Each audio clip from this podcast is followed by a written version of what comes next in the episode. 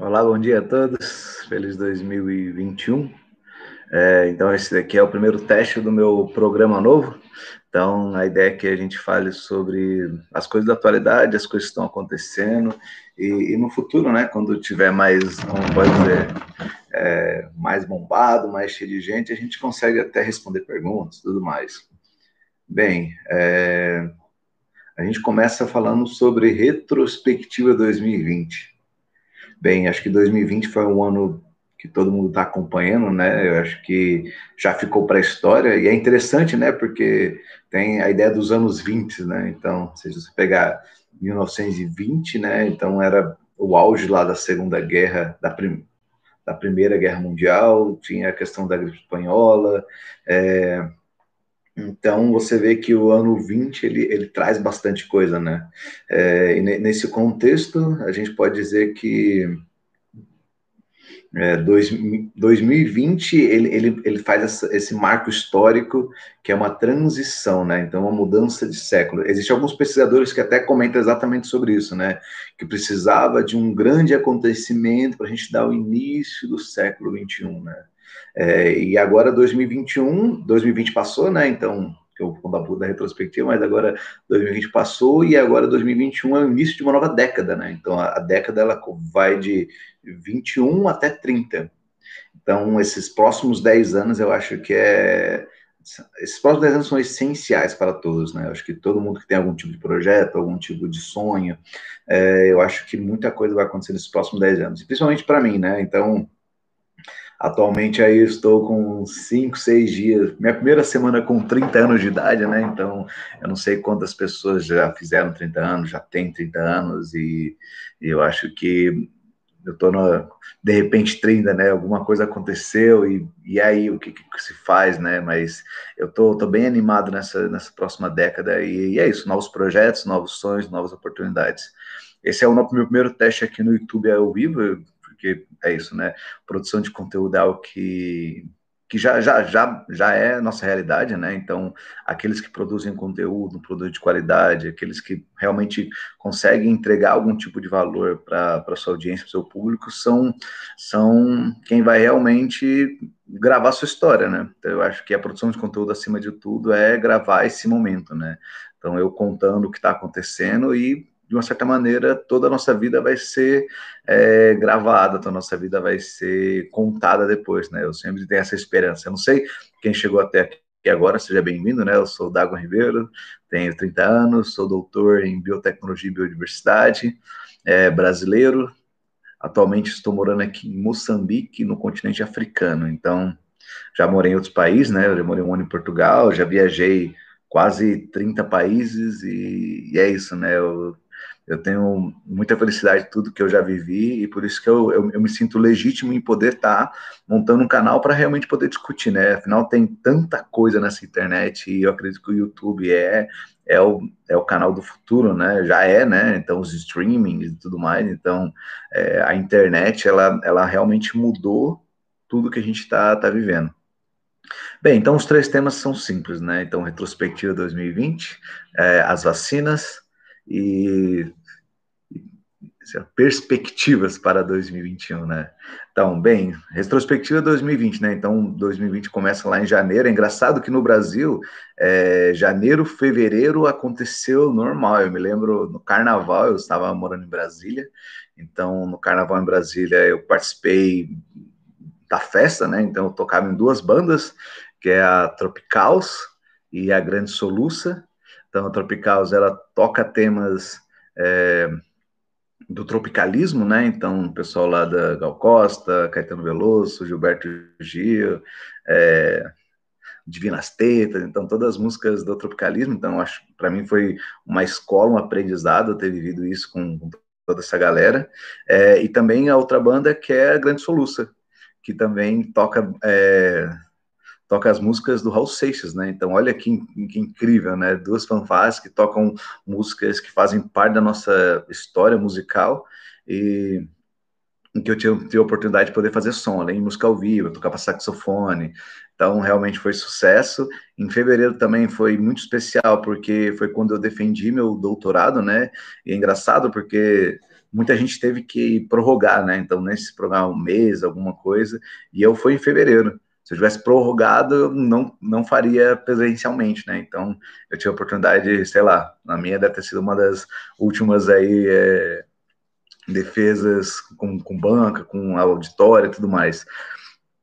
E logo depois eu defendi, defendi o, o doutorado, defendi minha tese de doutorado, ganhei o título, é, passei o carnaval e dia 9 de março eu embarquei para Moçambique, que aí também fica um outro fato curioso, né? Porque é, logo quando eu chego em Moçambique, é, as fronteiras fecham. Então, março talvez foi o, o momento aí que o mundo inteiro começou a fechar a fronteira e tudo mais, porque até se você pensar, né, que a gente teve carnaval em 2020, né, então isso é algo que é, é bem, bem peculiar. Então, 2021 já sabe que não terá, então isso vai fazer parte das minhas perspectivas. Mas é, então, março começa toda essa pandemia, então, coronavírus, né? Então, corona, que é, é, uma classe de vírus, né? Tem vários tipos de classes de vírus, então o corona é um, é, Cor Saves 2, então, 2019, né? Então, é, então é, é um vírus que surgiu na China, é, os principais indícios, né? E foi se espalhando para todo o mundo, e a gente até hoje vive esse momento.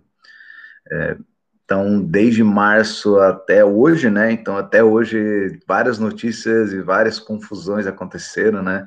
É, afinal de contas, 2020 vai realmente ficar para a história, mas para mim a parte mais interessante de 2020 foi como a gente, é, em, em, diversas áreas, né? Vamos pensar assim, é, tanto na questão de, de empresas, como é, a comunicação familiar ou a forma de se fazer as coisas, tudo foi, foi, foi, se adaptando, né? Então, de uma certa forma, a gente viveu muito essa vida online, tanto conversa, acho que nenhum outro ano se fez tanta reunião online, tanta apresentação online, é, eu tive vários encontros, né? Ah, meus, meu power, eu digo que né, a frase mais dita do ano foi: vocês conseguem ver minha tela? Estou apresentando aqui. É, então, é nessa linha, né? Como como, como muita coisa alterou, como muita coisa mudou, né? Então eu acho que é, eu, pra, acho que os campeões de 2020, né? Eu vou dar, deixar meu prêmio aí para os idosos, que além daqueles que resistiram ao coronavírus, né? Então, alguns realmente pegaram, não pegaram, mas realmente resistiram, mas que muitos começaram a utilizar a internet ainda mais, né? Para conversar, para é, se comunicar, para fazer videotransferência. Então, eu acho que eles são com certeza alguém que podemos dizer que, que evoluíram bastante, né? E agora é uma nova geração, né? Então, agora a internet ela já está dominando. Então, ano passado foi o boom de Amazon Prime, Disney, streaming da Disney, HBO, Netflix. Acho que agora a gente tem mais streaming do que tempo para assistir, né? Eu mesmo é, aproveitei esse ano para ver algumas séries. Eu até estava vendo melhores séries do ano e eu peguei algumas, assisti algumas, então eu que não assisto muito série, muito vídeo, eu achei bem interessante que eu consegui acompanhar, então minhas recomendações ficam aí, Dark, muito bom, Gambito da Rainha, muito bom, é, The Last Dance, que do Michael Jordan também, fantástico. Então essas são algumas que eu já lembrei aqui que realmente recomendo muito, que são séries a princípio curtas e, e que dá para assistir uma maratonada. Bem, então 2020 é, foi todo, toda essa guerra comercial, mas eu acho que também tem um, uma coisa que aconteceu ano passado também foi o boom das startups, né? Então, é, uma das coisas que aconteceu, pelo menos comigo, né? Logo depois que eu terminei o doutorado, é, e aí eu já dei início, junto com meu sócio, Túlio Moreira, é, dando início à startup Biotechland, que é uma startup em agronomia e biotecnologia. Então, e nosso objetivo é exatamente esse, né? Tentar trazer a biotecnologia que tem como ajudar de várias maneiras, né? Então a gente já está nessa produção do nosso primeiro e-book é, para falar um pouco sobre os diversos microorganismos que estão aí e poderiam estar ajudando ainda mais a produção, é, deixando ainda mais sustentável toda a nossa produção agrícola. O agro do Brasil ele já é o maior do, Brasil, do mundo, né? O agro do Brasil ele já tem esse grande potencial. Entretanto, a gente consegue ainda deixar ainda mais sustentável e, e, se tornar esse exemplo mesmo de produção. E esse é o nosso grande, é, nosso grande propósito com a Biotechland, né? Conseguir transformar essas produções ainda mais sustentáveis usando a biotecnologia. E a gente está nessa área de agrobiotecnologia. Bem, é, já para não prolongar muito o vídeo, né? Então, ano passado foram várias reuniões, eu tive oportunidade de participar do, do evento do BRICS, né? Como um, um jovem cientista, né? Então, é, mandei meu trabalho, foi aceito, e aí eu fui apresentação do BRICS, né? Então foi muito interessante conseguir ter esse network com outros pesquisadores de países como Índia, a Rússia, China e África do Sul. Eu acho que querendo ou não, a gente, como o Brasil é um país grande, a gente fica muito visualizando Europa, Estados Unidos, entretanto, o país é gigantesco, né? Então, a gente consegue ter oportunidades de relações é, comerciais, internacionais com diversos outros países e, e é isso, né? A gente acaba perdendo oportunidades, sendo que o Brasil pode ser um líder mundial, né? O Brasil pode se tornar esse grande exemplo e, e realmente trazer esse, esse esses países que estão em desenvolvimento, né? Porque realmente, em comparação com muita coisa que eu já vi, o Brasil não, não fica para trás de muita gente, não. É, a gente só é muito desorganizado, né? A questão de, de, de que, que, onde está acontecendo as coisas, de fazer, que eu acho que, que precisa um pouco mais dessa conexão, né? Nacional mesmo e, e realmente ter consciência da força que o Brasil tem, seja em indústria, agrícola, parte universitária, acadêmica. O Brasil tem uma potência de produzir vacina, né? Então, o Instituto Butantan, ele é tanto o Butantan como o Fiocruz, né? Então, você tem aí dois institutos que são referências mundiais, que a gente fala muito pouco disso, né? Então, é, eu, eu, lembro que antes de 2020, né? Então a gente já entrando no tema de vacinas, né? A gente falava, é, era muito comum a gente encontrar os antivacinas, né? E hoje, felizmente, isso já está mudando um pouco. Então hoje a gente tem institutos mundiais, é, de referências mundiais no Brasil e também estão, estão tendo essa vanguarda aí na produção. Lógico que ainda tem muito caminho a enfrentar, porque é toda uma burocracia aí que a gente vai ter que saber como resolver, mas eu, eu realmente eu, tô, eu sou bem confiante, né? Eu acho que o Brasil ele está por mais que a gente tenha vários problemas, o Brasil ele, ele consegue, ele tem um potencial muito grande, né? É, graças à grande, grande carga de recursos humanos que o Brasil tem, eu realmente sou um dos que confia bastante nesse nosso país aí. E é isso, né? Eu acredito que mais cedo ou mais tarde a gente consegue entrar nos trilhos e eu tô bem, tô bem esperançoso aí para 2021. Bem, sobre vacinas, né? É, outro tema que eu acho que é importante ser dito, né? É, é importante, eu acho que uh, os antivacinas, eu acho que estão cada vez perdendo mais força, porque a luz da ciência, ela está aparecendo, né, então esse também é um objetivo desse, dessa conversa, cada vez mais trazer temas ligados à ciência e realmente é, a divulgação e a comunicação científica, porque afinal de contas, sem a ciência não sobra nada, né? Eu acho que nesse contexto a gente precisa entender o mundo. A gente chega até aqui porque a gente entendeu, entendeu como se faz as coisas, como se extrai as coisas, como se reproduz as coisas, como se melhora as coisas, né? Então é, é nesse caminho que eu acredito tanto vamos dar o exemplo da vacina, que é algo técnico, mas como sociedade, né? É, a própria ciências sociais, né? Ela, ela, ela estuda a sociedade, né? É, a própria antropologia, ela estuda esse desenvolvimento do ser humano.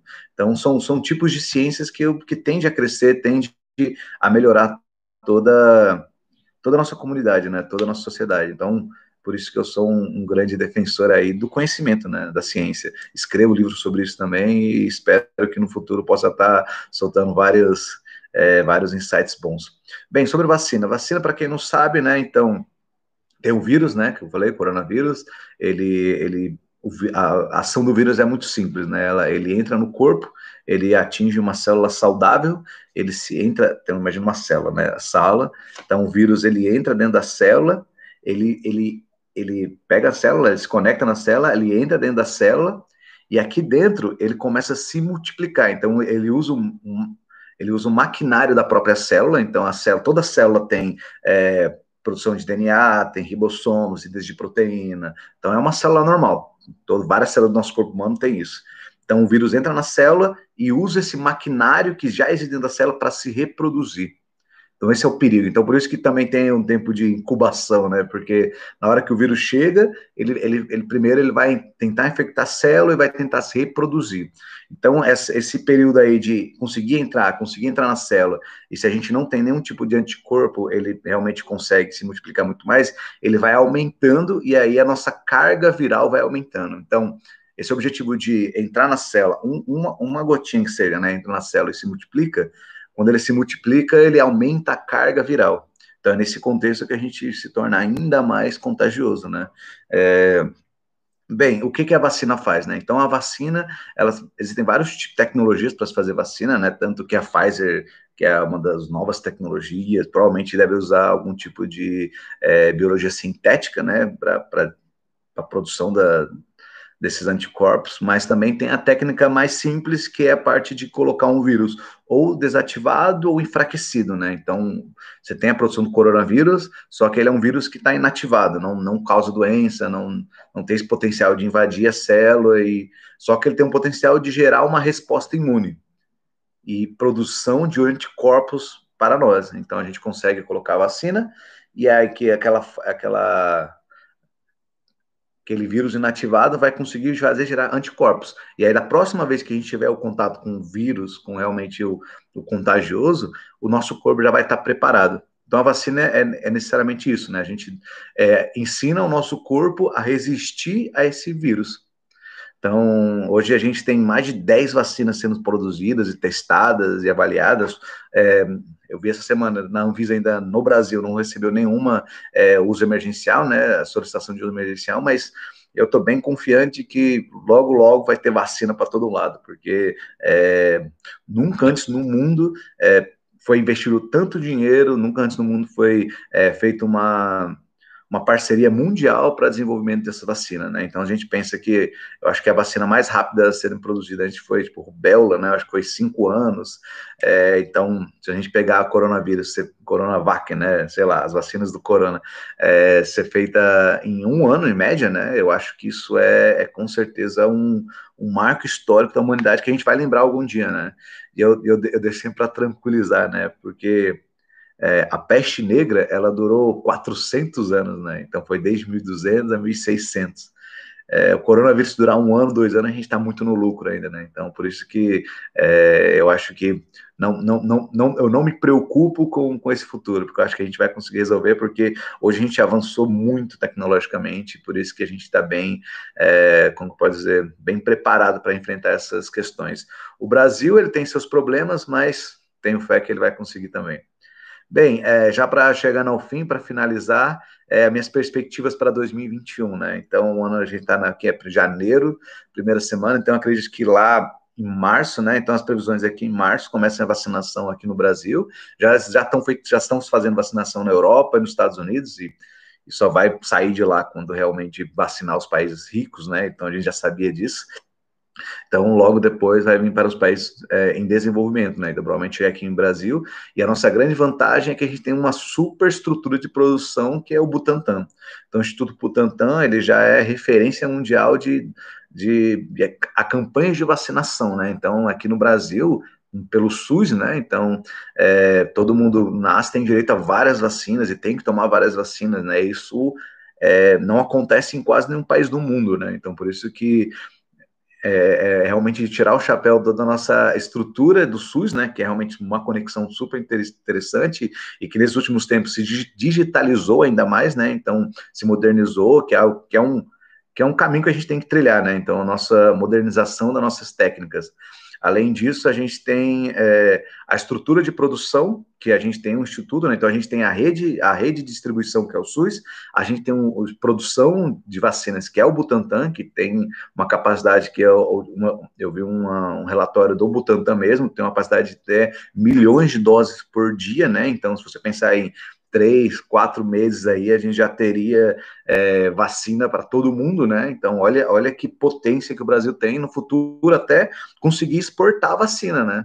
Mas isso que a gente tem que é, realmente dar força às instituições, né? Porque qual, qual que é, isso é importante deixar muito claro, né? O que, qual é a demora nossas respostas, principalmente pensando nessas instituições. O Brasil até um ano atrás, né, vamos dizer, é, toda a verba do CNPq, que é, é querendo não, onde muitas instituições que são públicas, elas conseguem ter alguma fonte de recurso, mas até outras instituições que, que fomentavam ciências foram completamente abandonadas, né? Então a gente é, teve, passou por uns dois anos aí para trás, um descaso muito grande com ciência, tecnologia educação. E, e graças e, e, é isso, né? Por isso que isso faz com que a gente demore um pouco mais para resposta para pesquisadores, porque é, é, muito comum você encontrar, provavelmente ainda hoje, pessoas que trabalham é, mas que muitas vezes não vão, não vão ter o seu recurso ali para poder suas condições gerais. Então, a vida do, do pesquisador, do pós-graduando, do estudante, do desenvolvedor de vacina é uma vida um pouco bastante complicada, né? Porque não existe incentivo, né?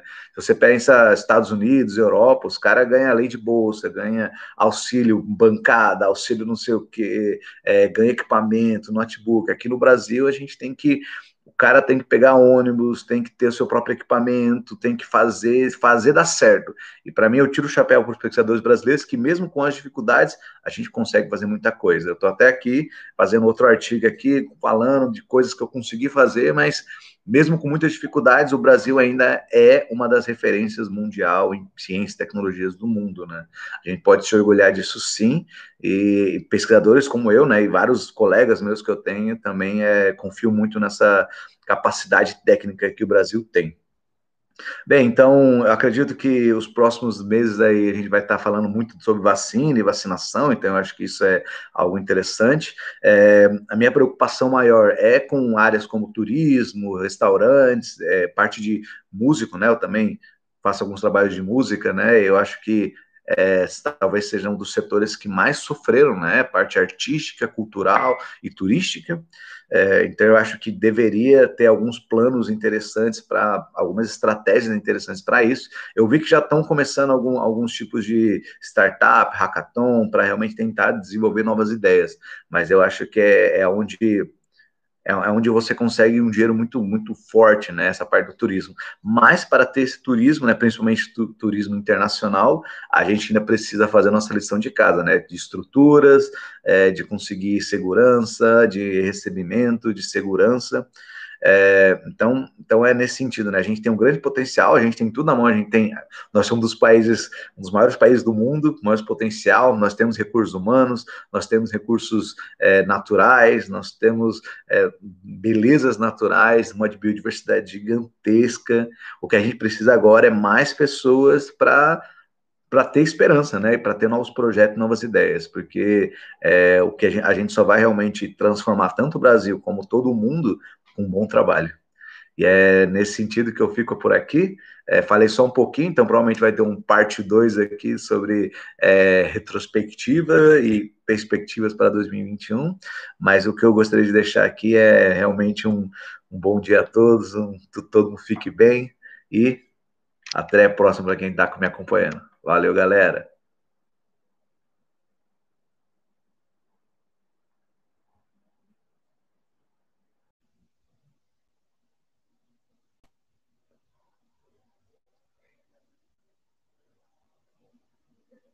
Fala galera, sou o Dagon Ribeiro, sou doutor em Biotecnologia e Biodiversidade e estou aqui nesse meu projeto de 2021 é produção de conteúdo. Então, esse é o meu segundo vídeo e eu vou continuar fazendo por todo esse ano e, e eu quero poder, por toda essa década, né? Então, um dos marcos grandes que eu até falei no primeiro vídeo é que 2021 inicia uma nova década. Então, 2021 até 2030 é, então, nesse período, eu quero estar produzindo esse vídeo, esse conteúdo, para realmente contar um pouco da história, da minha vida, das minhas percepções e também de tudo que está acontecendo, né? Então, é, eu, eu, eu, sou defensor daquela filosofia, eu sou defensor daquela filosofia de que nós, do nosso tempo, né? Então, hoje estou com meus 30 anos de idade, então nós, do nosso tempo, escrevendo, escrevemos a nossa história. Então, quanto mais conteúdos produzimos sobre nossa história, sobre a nossa perspectiva de vida, é, mais isso vai ser material, conteúdo para a gente poder, no futuro, imagine, por exemplo, imagine quantas pessoas célebres já existiram no mundo que não fizeram esse conteúdo. Imagine você ter o vídeo de é, grandes pensadores, ou, ou, às vezes até pessoas simples que poderiam estar contando a sua perspectiva, a sua realidade. É, e esse é o objetivo desse vídeo, né, de, desse meu canal e desse meu projeto, de estar tá produzindo a minha perspectiva é, desse, dessa década, né? Então, seja bem-vindo. Se você curtiu, não deixe de deixar curte, curte, os sininhos e, e, eu vou estar tá realmente movimentando. Espero estar tá profissionalizando cada vez mais. Dessa vez, o microfone e a câmera vão estar melhor, então é, é aquela a necessidade faz com que a gente consiga aprender novas coisas. Então, é, hoje, felizmente, estamos até com uma imagem um pouco melhor. Ainda está meio embaçada, mas acredito que, sei lá, em breve, em breve resolverei isso também. Bem, então os, os três temas desse vídeo seria 52 semanas, o Butantan, né, Instituto, a nova a notícia da semana, que a vacina está realmente já saindo, já começando, teve é, eficiência de eficácias, e por último, janeiro, né, então é o nosso mês que a gente está, e, e você já fez as suas metas? Bem, 52 semanas, né, essa é o número de semanas que existem em um ano, então, é, existem várias formas de se organizar, né? Então, é, e uma dessas formas é organizar por semanas. Imagine o que se dá para fazer em 52 semanas, pensando que semana aí são sete dias, é, muito trabalho talvez de segunda a sexta, sábado. Hoje a gente está gravando no dia 9 de janeiro, é um domingo, um sábado hoje, né? Eu fico até confuso. Mas estamos na nossa primeira semana e, e é isso, né? Eu acredito que a primeira semana, pelo menos para mim, né? Eu acho que aproveitar ainda, descansar, tentar colocar o que a gente vai fazer esse ano, definir metas, definir objetivos. Eu acho que essa primeira semana, se você aproveitar tanto para descansar, relaxar, se organizar, ou mesmo já começar trabalhando, não adiantando, eu acho que todos são válidos. É a primeira semana final. Entretanto, a gente precisa é, ter, ter esse plano né, a longo prazo. Afinal de contas, já estamos entrando na semana 2. E a semana 2 não dá para descansar e planejar de um. Até dá, né? Digamos que a gente quer pegar. Isso é um tema que eu vou falar, janeiro, né? Às vezes você quer pegar janeiro inteiro e quer fazer, sei lá, o seu mês de, de planejamento, descansar. Eu acho que também é válido. Bem, no, no nosso caso, né? No meu caso, é, nas 52 semanas, eu, eu, eu realmente tenho nossas métricas para primeiro, segundo, terceiro é, trimestre, né? Então, é como nos Estados Unidos, né? alguém, não sei se já alguém conhece essa parte da filosofia, eles funcionam como um, os quatro é, quartos do, do campo do futebol americano, né? Então, tem o primeiro, segundo, terceiro e o quarto, então somando 12 meses. É, Confesso que hoje, hoje a minha missão número um dessas minhas 52 semanas é produção de conteúdo. Então a gente vai estar cada vez mais ficando familiarizado com a câmera e a qualidade vai melhorar, afinal de contas, é, a melhoria vem com a prática, com fazendo, né? Então quanto mais se, se faz, mais se melhora, mais você identifica o que, o que precisa ser melhorado. É, ah, gostaria de falar, tô com essa camisa aqui, é de capulana, maravilhosa.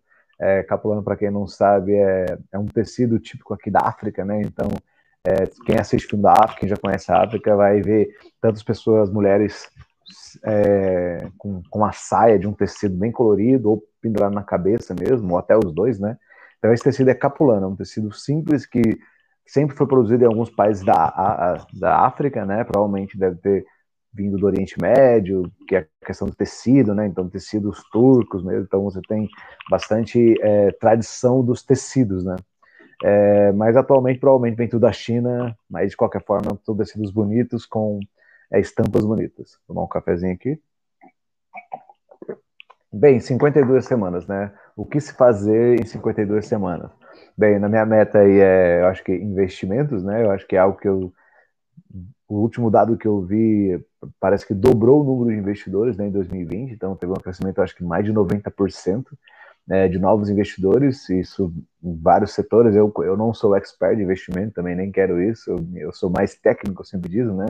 A parte mais ciência e tecnologia, que é o que eu acho que falta muito ainda no YouTube, por isso que estamos no propondo para realmente trazer alguns tipos de conteúdo. Então, investimentos, a parte de saúde, então física, então é, melhora a qualidade de vida, é, leitura, então acho que novos objetivos de leitura, objetivos de trabalho, de talvez de remuneração, mas de, é, de network, de contrato, de, de, realmente efetividade, né?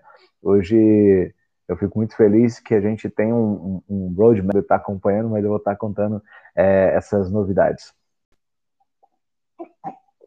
Bem, 52 semanas, então, para quem quiser, faça uma tabela aí, 52 semanas, o que você vai fazer a cada dia, né?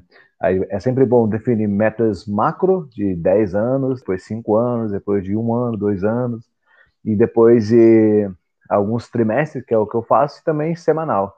É, eu gosto de definir muito semanal e mensal. Então, por isso que o último tema aqui é janeiro para a gente poder falar um pouco sobre o que vai acontecer esse mês. Bem, é, o segundo tema, das primeiros temas da segunda duas semanas, então minha recomendação é que se organizem, façam uma listinha e vai contando, né? Porque é, é, é importante que a gente sinta que a gente está entendendo como o tempo. É, um tema que um dia eu trago, e a gente pode aprofundar bastante isso, é qual é a relação do tempo, né? Qual é a sua relação com o tempo? Você entender que o tempo está passando, os anos passam, as semanas passam, os dias passam, as horas passam. Qual é a sua relação com o tempo? É, se eu pudesse deixar aqui uma dica, tenha uma boa relação com o tempo, né? Afinal de contas, ele é algo que está presente na vida de todos. É, ele é muito relativo, né? Então, muitas vezes, quando a gente está vivendo uma coisa muito boa, é, a gente, o tempo passa muito rápido. Quando a gente está vivendo uma coisa muito difícil, o tempo passa muito devagar. Então, é isso, né? Quando você tem um, um controle melhor das semanas, dos dias, dos meses, tudo que você está podendo fazer e quer entregar, então eu acho que isso é, é sempre uma, uma boa, boa coisa para se fazer. Então, primeira dica, escolher duas semanas, se organize, o ano está começando e 2021 promete ser o melhor ano de nossas vidas. E uma hora eu falo sobre isso também, o melhor ano de nossas vidas. Bem, o segundo tema, eu acho que é, é talvez o presente que todo mundo pediu de Natal é nossa vacina, e a gente tem uma vacina brasileira, que é a vacina do Butantan.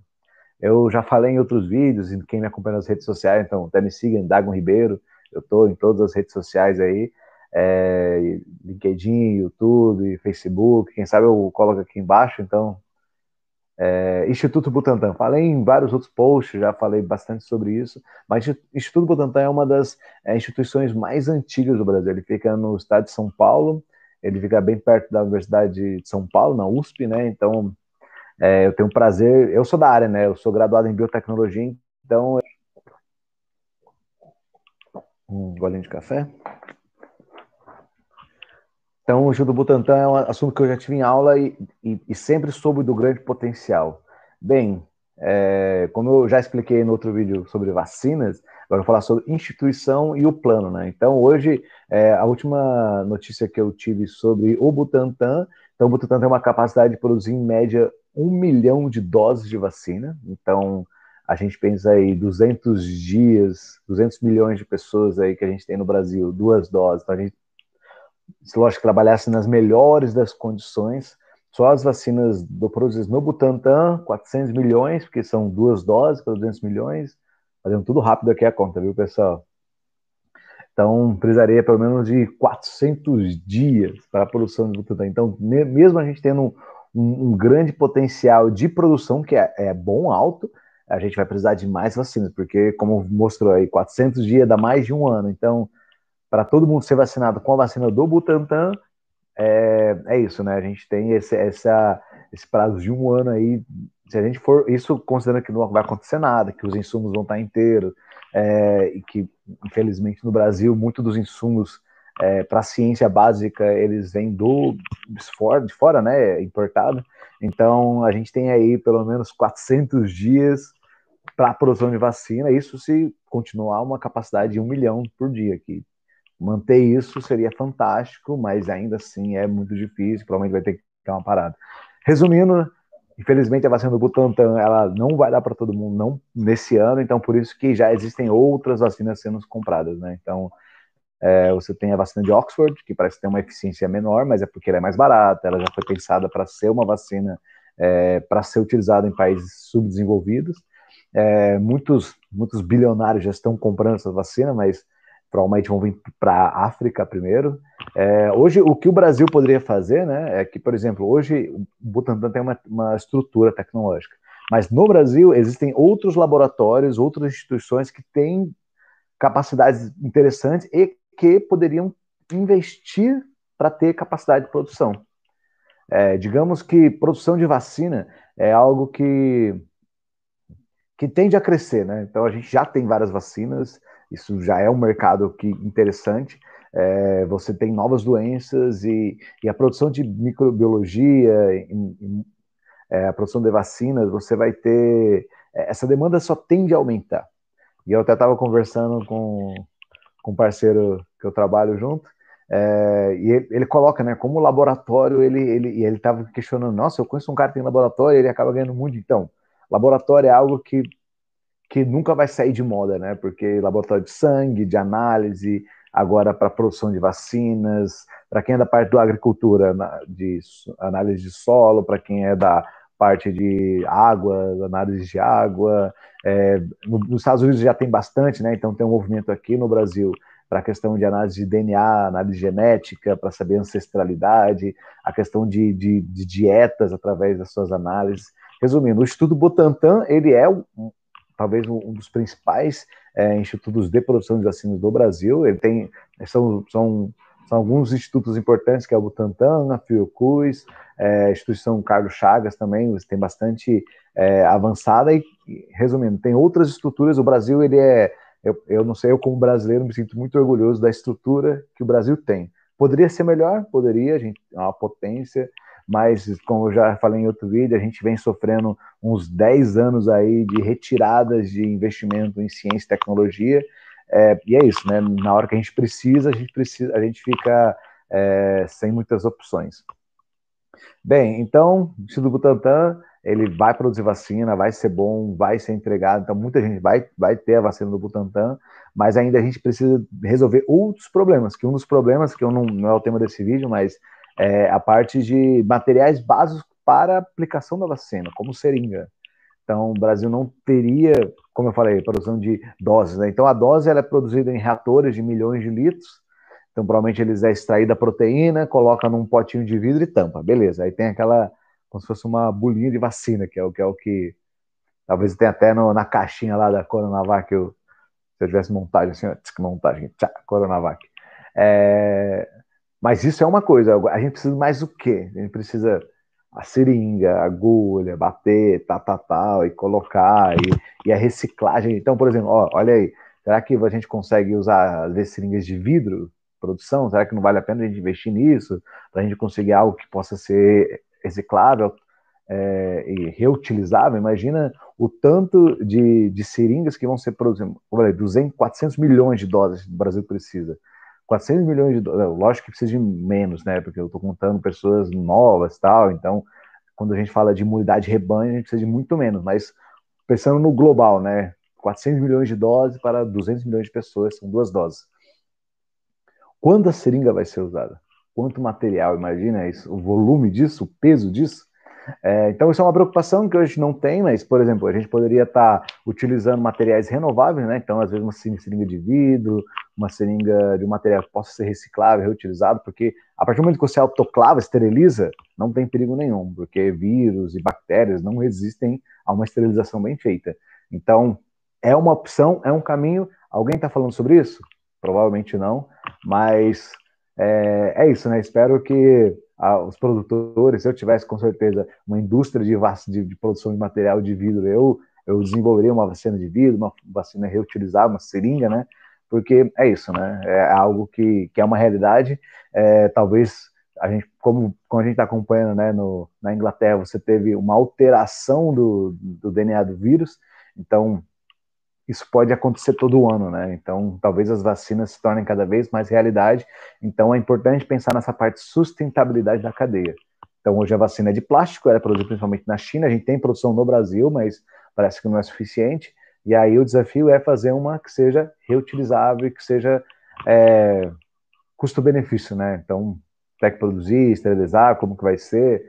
Mas eu acho que pela estrutura que a gente tem no Brasil, a gente conseguiria fazer se tivesse uma organização não sou eu que faço a organização, queria ser, se eu puder aí, ó, falo com um, falo com falo contato, falo assim, e aí, cara, é, como que tá aí a vacina? Pô, tenho 10 mil, mas milhões, pô, vamos ter uma indústria aí que faz esse tipo de material, será que é inerte?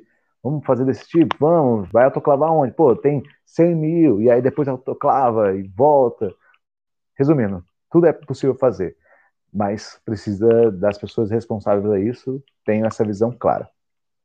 Bem, então, não quero prolongar muito no Butantan, então, para quem quiser entrar no site, o perfil do Butantan é no Instagram, no Facebook, é, eles postam bastante informação, então é bem, bem fácil é, acompanhar. E a única última notícia que eu queria trazer foi é, que os resultados, né? Então, teve, saiu resultados essa semana sobre, sobre as vacinas Coronavac do Butantan, então, ela teve capacidade de redução de 100% de casos graves e 78% de casos leves. Então, de 100 pessoas que tomaram, nenhuma teve caso grave, 78% é, não teve caso leve. Então, 22 pessoas teve casos leves. Então, então, é uma efetividade interessante. Então, eu acho que o principal é, é, é, é, realmente essa redução dos casos graves, porque os casos graves que levam à morte, né? Então, eu acho que o, o primeiro passo de uma vacina é proteção da vida. Então, isso vai conseguir. E, e depois da, da, corona, da Butantan, vai ter outras vacinas também. Então, eu estou bem certo que até o final do ano a gente vai ter pelo menos mais cinco vacinas. Eu até estava brincando, né? Daqui a pouco a gente vai ter lá na 25 de março vendendo vacina assim, ó, oh, vacina do corona.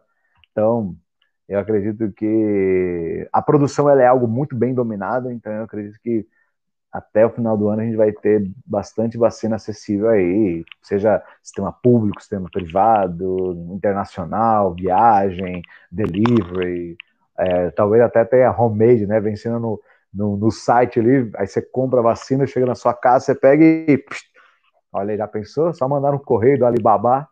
Então, tudo isso eu acredito que vai, vai, vai crescer esse ano, né? Não é minha área, eu só estou aqui só realmente para comentar, mas é, é algo que é, é, é, legal ficar bastante de olho. Por último, o último tema que eu trago aqui é janeiro. Estamos em janeiro de 2021, primeiro mês da, da década, dessa nossa década aí que a gente está começando. É, nesse mês aqui, então já contei, né? Então passei, eu estou aqui em Moçambique, para quem não sabe, né? Então é, esse ano já eu, eu vou fazer um ano em Moçambique agora em março. Então eu já estou agora fazendo novos planos para ver o que vai acontecer nos próximos anos. E, e, essa, e essa mudança eu acho interessante, por isso que cidade de Zambesi, que isso é uma das novidades, então eu vou começar a dar aula na Universidade de Zambesi aqui em Moçambique, então eu tenho três disciplinas que eu vou dar, que vai ser análise de água, então principalmente a ideia de recursos hídricos, análise para utilização, para ser potável, para usar na agricultura, para usar na indústria, é, análise como salinidade, é, pH, minerais, né, o que vai ter, é, condutividade, então análise de água no geral e recursos hídricos, que eu acho que água, né, eu acho que falar sobre água é, é, é talvez um te... e aí eu, eu, penso isso, né, será que não deveria ser o tema mais falado no mundo, no YouTube, por exemplo? Água. A gente vai estar todo mundo falando sobre água, o futuro da nossa água, o que acontece com a nossa água. E é isso, né, vivemos num mundo que quase não se sabe nada sobre água. Então, vai ser muito bom fazer essa aula. Outra aula é sobre energias renováveis, então é, num, num, outro mestrado que vai estar dando, então vai ser muito bom porque é bem mais dentro da minha área, né, da parte de biotecnologia, mas também vou estar falando sobre outras energias renováveis, como a eólica, solar, nuclear, de hidrogênio, então é, é bem, energia, energia, né, então água e energia, duas coisas que realmente são temas que eu é, é isso, né? É coisa que precisamos muito. Eu, eu escrevo, eu escrevo na minha tese, artigos que eu escrevo, eu sempre coloco exatamente isso, né?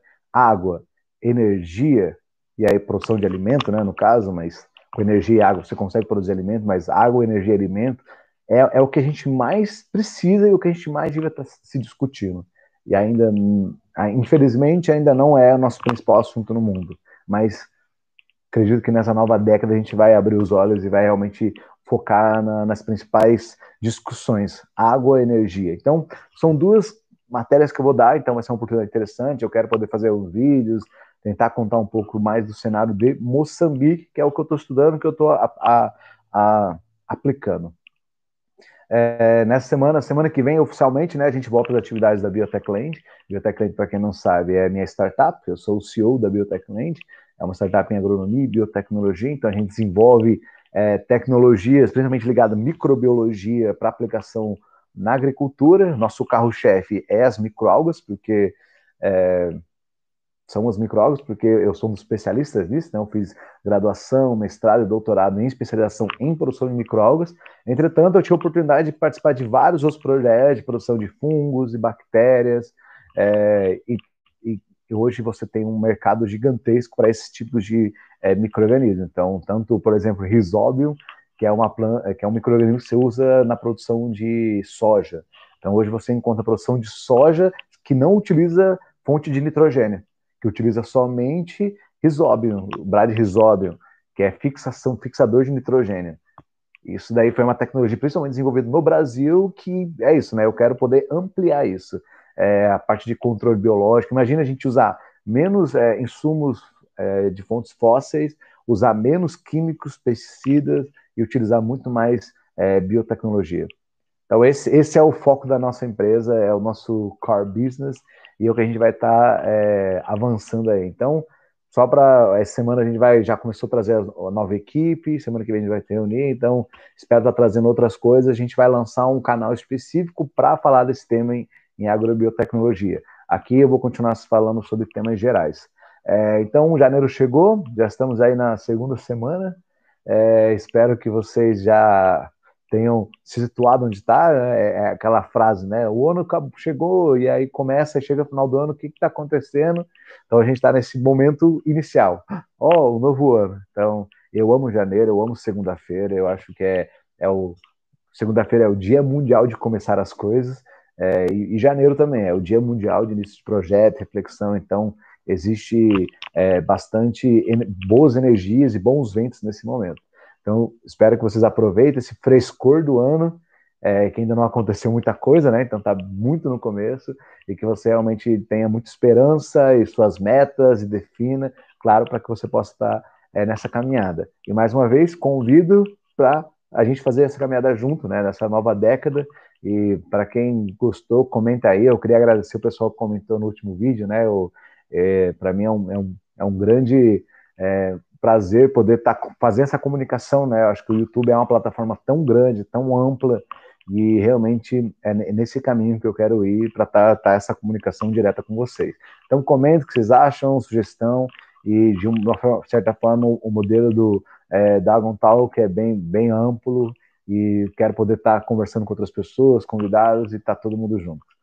Valeu, meu nome é Dagon Ribeiro, espero que você tenha gostado, curte, compartilha, sininho, tudo que tem direito e tamo junto.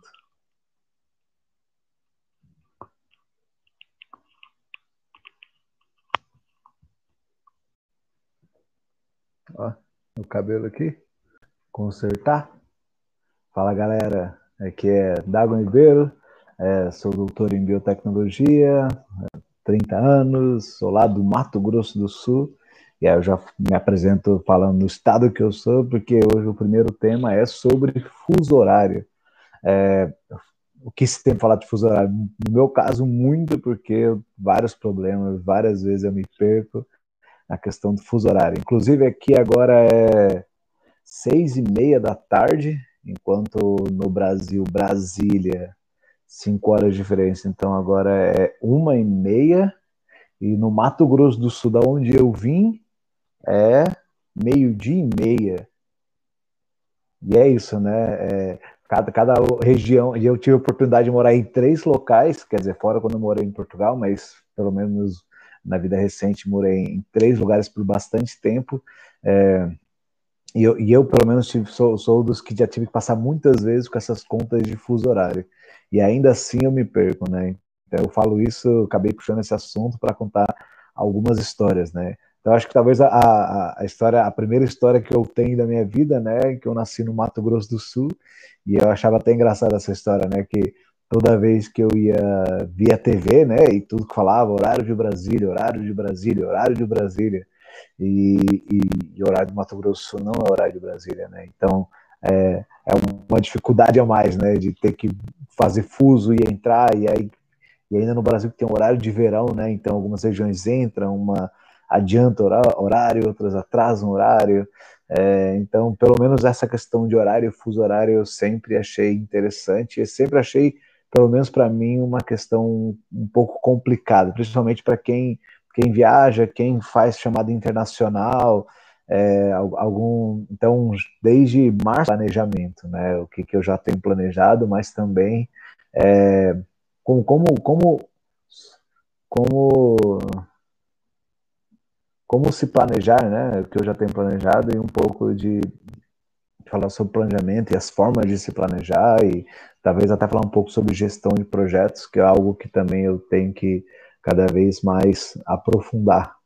Bem, sobre o fuso horário, né, é, é, é, muito interessante, né, porque o maior problema que eu tive ano passado foi fuso horário, porque eu tinha mudado para, para Moçambique, e aí eu tinha, meu celular estava no fuso horário, meu e-mail estava no fuso horário, eu marcava, e aí eu tinha reunião tanto com o pessoal em Brasília, quer dizer, o pessoal no Brasil, e aí quando era o pessoal no Brasil, em diferentes regiões, então eu tinha que fazer o cálculo da onde está, e, e, de vez em quando eu tinha horário que era em outros países, né? Então, ano passado eu tive umas três reuniões é, nos Estados Unidos, em diferentes regiões, que também lá também tem diferentes fusos horários, né? Então, é, é, aí é, você vê como a questão de fuso horário é realmente uma questão complicada, e a Europa, e aí a, a sorte da Europa que é que a África, pelo menos Moçambique, está uma, duas horas de diferença, e alguns países até o mesmo horário. acho que França está praticamente o mesmo horário de Moçambique.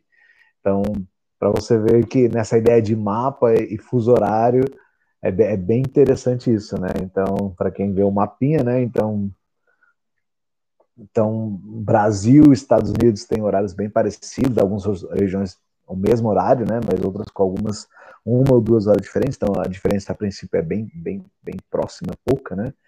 E, na África aqui também tem uns dois, três fuso horários. Na Europa acho que tem só um ou dois fuso horários, né? Então, é, então para quem é um pouco internacional, entenda que fuso horário é um problema marcar online e aí é, no meu caso, marquei algumas reuniões em horários diferentes, que isso realmente é um problema. É, e aí, por isso, né, e aí já esse é o último tema que desde o ano passado eu comecei a utilizar o Google Agendas, né, no meu caso eu uso Hotmail, então agenda, então já deixando uma dica aí de, é, de planejamento para quem não usa a agenda do e-mail, é uma recomendação super útil, é, e é interessante, né, e aí tem um fuso horário, porque como a, a gente atende alguns clientes no Brasil, é, então, essa questão de fuso horário, muitas vezes eu nem deixo muito claro que eu não estou no Brasil, porque não quero perder a venda, não quero perder aquela conversa e tudo mais. E, e aí teve algumas situações que é, o único horário que o cliente podia era. Ele era do Mato Grosso do Sul, era sete horas do Mato Grosso do Sul. É, sete horas do Mato Grosso do Sul, é, meia, sete horas de Brasília é meia-noite aqui. Então, cinco horas. Então, 7 horas do Mato Grosso do Sul, que é uma hora antes de Brasília, dá 6 horas daqui, e aqui dá 1 hora da manhã. É, então, já tive reunião 1 hora da manhã, 3 horas da manhã, é, porque no caso teve um dia que podia só 9 horas da noite, então, do Mato Grosso do Sul. Então, é, para você ver que como, como, é, como é interessante, primeiro, né? É, essa internacionalização ela é limitada à questão do fuso horário, né? Então, por exemplo, quer dizer, é limitado em partes, né? Então, porque no meu caso, eu, eu realmente fiz esse esforço de poder fazer a reunião a hora que for, né? Seja uma hora da manhã, duas horas da manhã, três horas da manhã. E eu acho que é, é essa parte eu acho muito interessante, né? Como é, a ideia do home office e, e, e, a questão da internacionalização, globalização. Então, hoje eu posso fazer reunião japoneses que até então horário, tem que ir lá para o Japão. Horário. A adequação de horário é sempre uma dificuldade, mas fica sempre para a ponta mais fraca, né? No caso, eu que estou mudando, nem falo que eu não estou no Brasil, e aí eu tenho que aceitar o horário que ele fala. Fala assim, ah, vamos 10 horas da noite? Opa! É, esses são mais difíceis. Alguns, alguns, quando eu já tenho um pouco mais de, de contato, falo assim, pô, vamos marcar para de manhã, para tarde. Mas se alguém quiser marcar reunião comigo 5 horas da manhã do Brasil, ó, tô fácil. Estou até me sentindo, eu, pela primeira vez na vida, né, questão do fuso horário, eu me sinto até o. Tem, tem uma coisa, né, de quem. Talvez eu faça um, um vídeo disso, né, mas talvez um dia que eu me tornar. Eu tenho, eu tenho esse objetivo, mas não, não é tão fixo, né? A ideia de do é, Five Club, Club Five, sei lá, 5 AM Club. Resumindo, a galera que acorda 5 horas da manhã. Então, eu tô quase isso, só que eu tô no fuso horário de Moçambique. Então, eu acordo 10 horas da manhã, não, não acordo 10 horas, lógico, né? Mas 10, antes das 5 eu já tô acordado aqui, então me sinto orgulhoso. Então, a primeira vez que eu acordei antes das 5 no Brasil foi quando eu morei em Moçambique, graças ao fuso horário. Então, essa é uma das coisas que eu queria dizer e dizer que hoje eu atrasei uma reunião de novo, que eu fiquei meia hora, por mas é 10, meio-dia, uma hora, 8 horas, era 8 horas da manhã a minha reunião hoje. Aí, 8 horas da manhã, eu comecei a fazer a conta. E aí, eu vi que eu estava atrasado uma hora. Deu tudo certo.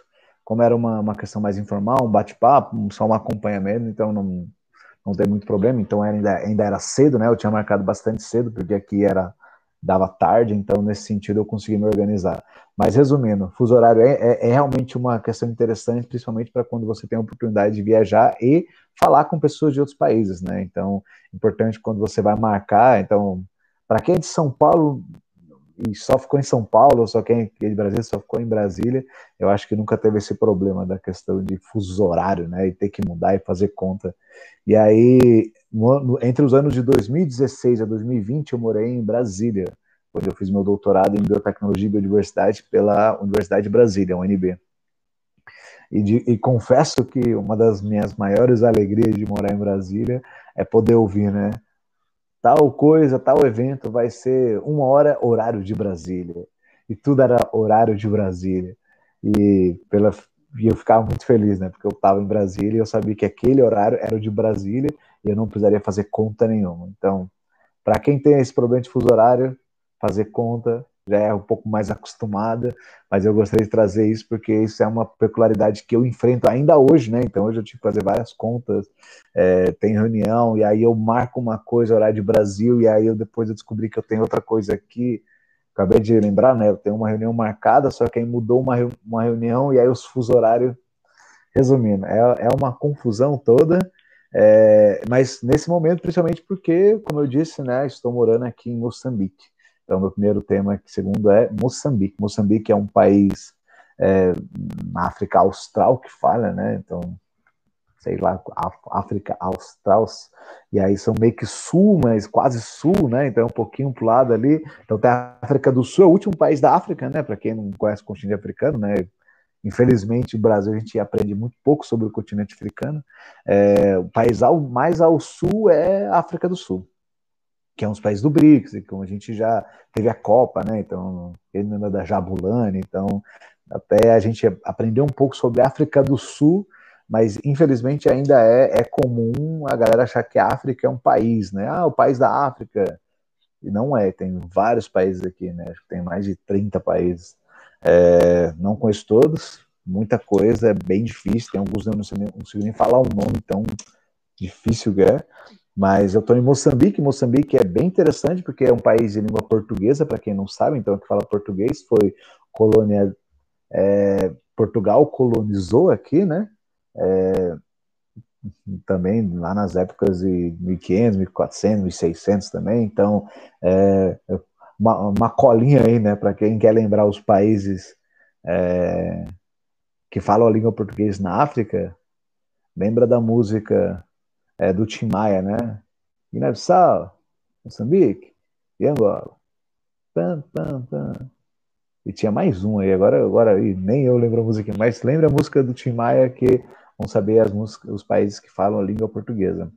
Mas, como eu disse, Cabo Verde, Guiné-Bissau, Angola, é, Moçambique. Talvez eu tenha esquecido algum aí, mas esses são alguns. Fora Brasil, né, que é o nosso parceiro. E é interessante que eu, aqui mesmo na África o pessoal fala, mas lá no Brasil fala que língua? Ah, fala português. Então, então mesmo assim, isso é, isso é como de gringo, né? Gringo, no geral, acho que Brasil fala por é, espanhol, sei lá o que acham que falam Brasil. Mas ainda é, ainda assim, é um desconhecimento sobre outros países. Eu digo isso por mim, né? Porque é, eu, eu, cresci no Brasil, estudei no Brasil e, e, muitas vezes a gente sabe muito pouco dos países que estão ao nosso lado, né? Mesmo América Latina, a gente sabe muito pouco.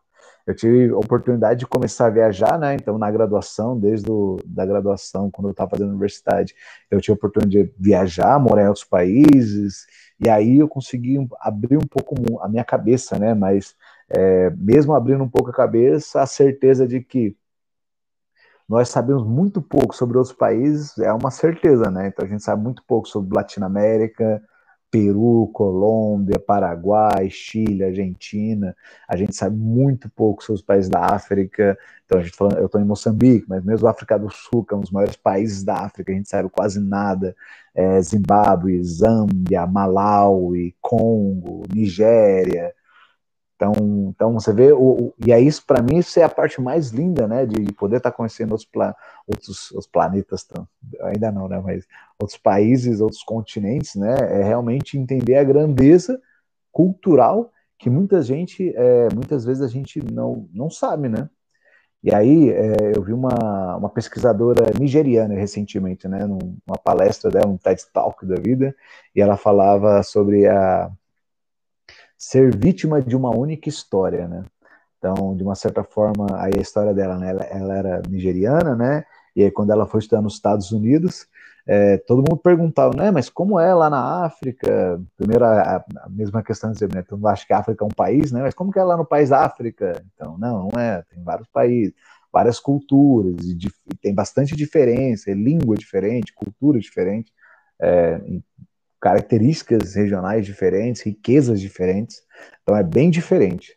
É, não que eu saiba todas as diferenças, né? Ainda estou bem no começo da minha meus estudos sobre continente africano, mas é, tem bastante coisa para se conhecer. Bem, voltando à história, é, pô, eu venho, venho lá da, venho lá da, da África, né? Então ela estava nos Estados Unidos e, e, e, ela, e ela, e ela ficava surpresa, né, que os americanos, né, não sabiam nada sobre a Nigéria, né? E aí eu também me pergunto aqui, vocês sabem o que da Nigéria? O que a gente sabe?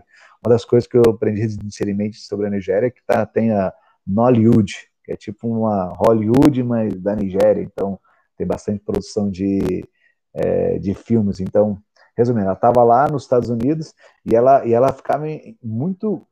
Ela ficava sem saber, né? Nossa, vocês. E aí as pessoas perguntavam para ela, né? Pô, mas lá vocês ficam dançando, ficam, sei lá, com aquelas roupas tribais e, e, e cantando, passam fome, não tem nada, não tem. E aí ela ficava assustada, né? Como assim? Eles, sei lá, não sabem nada da Nigéria, né? E aí é aquela surpresa, né? E é muito doido, né? Porque nós, como Brasil, se a gente for para muitos países do mundo, é, as pessoas também não sabem nada do Brasil, mesmo a gente sendo uma das maiores potências do mundo, né? Então é muito comum você encontrar gringo e não saber a língua que fala, não saber nada sobre o Brasil, e aí realmente tem aquela visão de floresta, capivara, onça, jacaré. Então, da mesma forma que a gente tem essa visão da África, né? Então, é, é realmente entender que é isso, né? O, o, mundo, o mundo ele precisa ser muito descoberto por nós mesmos. E aí, e aí ela, e essa é o que ela falava no texto dela, né? Na fala dela. Como muitas vezes a gente, é, a gente ouve uma história e a gente fica aquela história, né? E a gente acha, pô, ah, África, fome, pessoas dançando e animais, e, e no final das contas é uma única história que a gente nem tem outras histórias, né? E aí ela falava que era, o, que era a, o pensamento que ela concluía, né? Não podemos ser vítimas de uma única história. Então a gente precisa buscar tentar conhecer, não, não obter uma informação e colocar aquilo como verdade, né? Então, porque porque quando ela chega, e ela descobre muito isso, né? Porque quando ela chega lá, ela ouve muito dos latinos, né? Os americanos falam sobre os mexicanos. Ah, os mexicanos tentam vir aqui e não fazem nada, tal. E aí, quando ela vai para o México, ela descobre que não tem nada a ver com o que os americanos falavam, né? Então, ela viu que com os próprios olhos, o, de certa maneira, a realidade era muito diferente do que ela imaginava. É, e aí ela entendeu isso, né? Não, não, ser vítima de uma única história. Então, e uma, uma, um dos motivos de eu estar gravando isso também é poder realmente dar uma nova perspectiva, né? Não uma melhor ou pior do que qualquer outra, mas uma perspectiva diferente porque afinal de contas todos nós aqui temos o poder e a, e a possibilidade de dar diferentes ideias sobre diferentes situações. E quanto mais a gente compartilha, mais a gente tem visões de mundos diferentes que podem, de uma certa forma, montar uma visão unificada, né? Ou pelo menos uma, uma visão um pouco mais real, né? Mas é isso, não sejamos vítimas de uma única história. Vamos tentar buscar várias fontes e tentar entender, para realmente tentar descobrir um pouco sobre o mundo, países diferentes. E claro, né, eu ainda não conheço quase nada da África, né, conheço, estou aqui só em Moçambique, num, numa cidade, então é, o, que, o que me abriu a cabeça foi exatamente isso, né, entender como a gente não sabe nada da África, do continente, é, como é o berço da humanidade, né, então onde eu entro nesse, nesse papo aí de como aqui na aqui perto, né, até na, num parque aqui, numa região costeira, você tem uma região que tem como se fosse anelo entre é, os, a vida marinha e, o, e, a vida terrestre, né? Então, o que saiu da água, o animal que saiu da água e saiu andando, que aqui é, é da classe de peixes pulmonados, né? Então, são peixes que respiram fora da água, né? Então, é o nosso ancestral lá atrásão, ancestral um pouco, com, pouco comum, mas uma outra hora eu falo sobre isso. Bem, e aí meu tema final, falei pouco sobre Moçambique, mas vou estar falando sempre, porque afinal de contas estou aqui, então quero poder gravar na universidade, poder é, gravar fora, né, e também mostrar outras coisas que eu estou fazendo por aqui, que é bem interessante, a parte de música, deixar um abraço aí, o Guilherme mandar um alô aí, um abração, saudades aí, dizer exatamente isso, né? Que aqui eu conheci músicos aqui, né? Então, um, do, um dos ritmos de Moçambique é o marrabenta. Então, eu nem sabia. Zimbábue é um país da África que tem um grande estilo musical também. Então, valoriza muito a música. Então, são coisas que a gente não faz nem a mínima ideia. Então, eu acho que é, como é importante pessoas estarem falando disso. Então, esse é o meu meu objetivo aqui.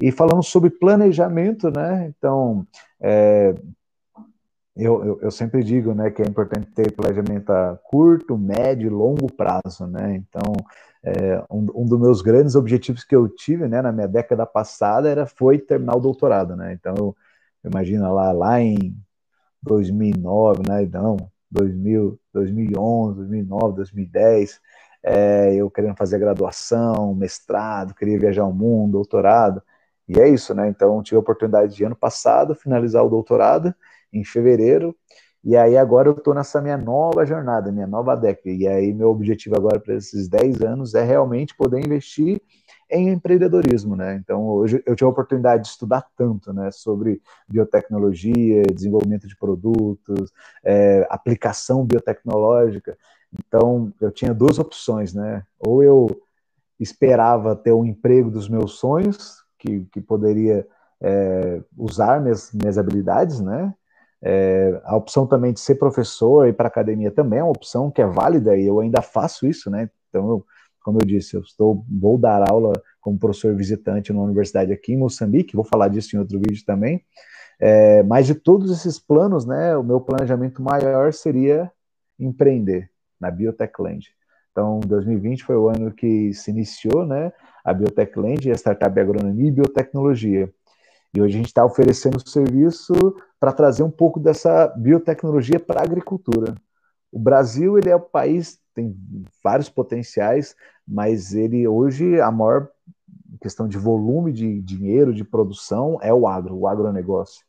É, ao mesmo tempo que o agro é tão poderoso, tão, tão produtivo, tão cheio de potencial, ele ainda é muito dependente de tecnologias que são importadas. Então, anualmente, muito dinheiro é gasto que vai para fora do país para desenvolver, para que a agricultura brasileira consiga avançar, né, ser produzida, né? Então, uh, muitos insumos agrícolas, mesmo fontes de nitrogênio, NPK, né, alguns fontes de nitrogênio, fosfopotação são importadas ainda hoje, sementes são importadas, químicos, né, seja para algum condicionador de solo, seja para é, pragas, alguma coisa inoculante, também são importados. É, a parte de maquinaria nem se fala, né? Eu acho que é, é, talvez o que esteja mais longe ainda, né? Imagina o Brasil ter a própria produção de maquinários, trator, tudo mais, está longe ainda, é importado. Mas acredito que que é uma lição, né? Eu acho que a gente tem que. Eu, eu, eu, tô, eu tô focando muito nesses próximos 10 anos, né? Então, eu, a minha média é fazer um a dois vídeos por semana para realmente trazer esses assuntos muito específicos, né? Sobre para onde a gente tem que olhar, né? É, é um dos próximos dos assuntos também vai ser sobre objetivos de desenvolvimento sustentável, para realmente falar um pouco sobre isso também, porque de uma certa forma, nós somos a geração que precisa resolver esses problemas. Isso eu tenho muito certo comigo. É, de alguma forma a gente precisa resolver, ou iniciar a resolver, né? Nem que seja. Eu espero que algum amigo meu aí de engenharia mecatrônica um dia avisa, pô, vamos fazer, começar a fazer uma empresa de fazer trator. Trator ah, com energia elétrica, é, luz solar, então, resumindo, tem muita possibilidade para inovar, né? E tem muitos setores que precisam.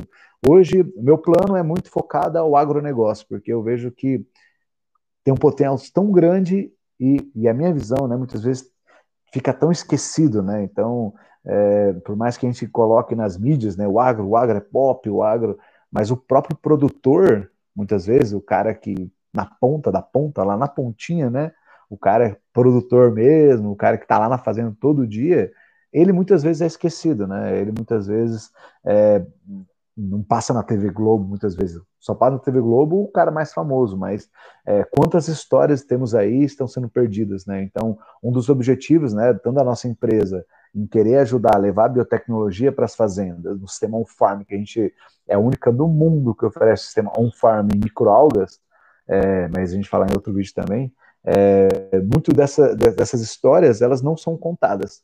Então, acredito que as redes sociais, elas funcionam para isso, para contar história, para compartilhar perspectivas de mundo. É, meu planejamento é isso, continuar é, produzindo conteúdo até toda essa década. Espero que no futuro tenha alguns convidados também para conversar sobre produção de cerveja também, sobre a própria indústria, né? Que a gente tem de alimentos, mas a, o meu viés do canal é para dar um pouco dessa é, da perspectiva um pouco científica, né? Entender um pouco mais a parte técnica, como eu falei aqui, né? Então o Brasil é uma potência do agronegócio, mas muito dos insumos são importados. Então a gente precisa ter luz desses problemas para que a gente possa ter oportunidades de, de poder resolvê-los, né? Então, é, eu sou um dos otimistas, né? Eu sou sempre um grande otimista. Acredito que somos uma geração ímpar, né? Então, somos a geração, a última geração sem internet, né? Então, a gente sai do sem internet para essa internet completamente tudo conectada. Então, a gente tenta, eu digo que a gente é uma geração que tenta balancear os dois lados. A gente não é completamente todo internet, mas a gente também não é completamente todos velha guarda, né? Então a gente conseguiu pegar essa transição. E hoje a nossa geração é a geração que melhor sabe usar todos, todos esses equipamentos, tudo é, e melhor também, já mais adiantada né, também na questão da formação. Então por isso que a gente, te, eu, eu digo que a gente tem essa responsabilidade, né? De alguma forma, seja se conectando, seja apoiando outros projetos. Mas no meu caso, é esse canal que eu estou fazendo, é, é, só um começo, espero estar tá várias e várias outras vezes, né? E realmente poder encontrar vários amigos, já encontrei uma amiga aqui, espero que é, possamos aí criar essa história junto e que no final dessa década a gente possa se orgulhar ainda mais de todo o nosso desenvolvimento tecnológico e de toda a nossa vida, de todo o nosso Brasil aí que a gente tem que estar tá ajudando sempre. Beleza, galera? Valeu, por hoje é só. Um grande abraço aqui de Moçambique e força aí, porque estamos ainda na primeira, décimo, décimo primeiro dia ainda, tem muito chão pela frente, mas se depender de mim, a gente vai estar junto comentando e compartilhando essa nossa conversa. Valeu, galera. Até a próxima. Um prazer estar por aqui com vocês.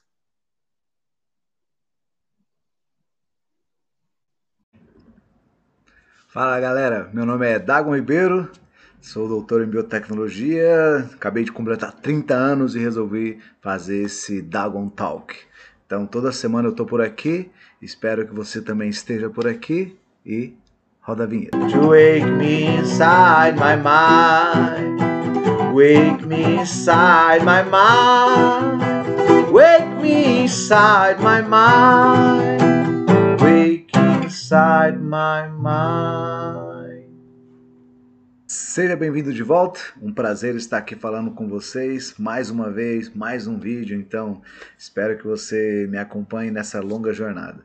O assunto de hoje é sobre Ford, Henry Ford e aproveito falar sobre etanol, grandes é, produtos e combustíveis que temos aqui no nosso país. Bem, começar a falar sobre a Ford, né? Então, uma notícia ruim: a Ford, no dia 11 de janeiro de 2021, decide fechar a produção de carros no Brasil. Então, logo quando você entra no site da Ford, você consegue ver o aviso. A Ford está anunciando uma reestruturação em suas operações na região que permitirá ter um modelo de negócio ágil e sustentável no Brasil e na América do Sul. Então eles vão fazer é como se fosse uma reestruturação da produção da Ford. E então foi uma notícia que pegou acho que muita gente surpresa, talvez para quem está na área dos carros não, mas para muitas outras pessoas sim. Então serão fechadas três fábricas na Bahia, em São Paulo e no Ceará. No total, são a Ford no Brasil tem 5 mil empregos que a Ford já anunciou que está em negociação com os sindicatos para que todos tenham uma destinação e não sejam necessariamente 5 mil pessoas na rua.